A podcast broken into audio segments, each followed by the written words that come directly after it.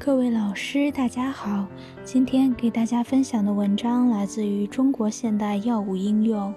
文章的题目叫做《加速康复外科在机器人辅助下低位直肠癌根治术为手术期的应用价值》。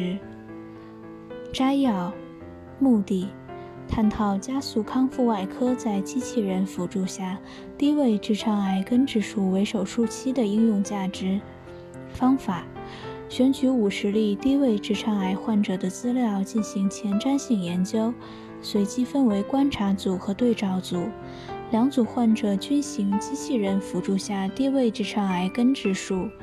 观察组为手术期处理，采用 ERAS 理论进行指导；对照组为手术期处理，采用传统理论作为指导理论。比较两组手术指标、术后恢复情况、术后并发症发生情况和术后疼痛评分。结果，观察组手术时间为二百八十三分钟，术中出血量为六十七毫升，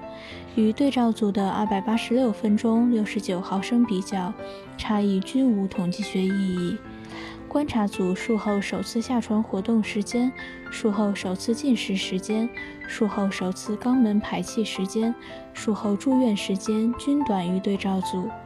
住院费用少于对照组，差异均有统计学意义。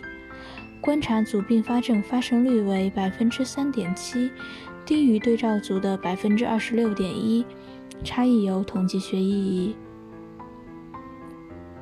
观察组患者术后十二、二十四、四十八小时，疼痛评分分别为二点三、二点四、一点九分，均低于对照组的四点一、四点八、三点一分，差异均有统计学意义。结论：ERAS 在机器人治疗低位直肠癌中应用是安全有效的。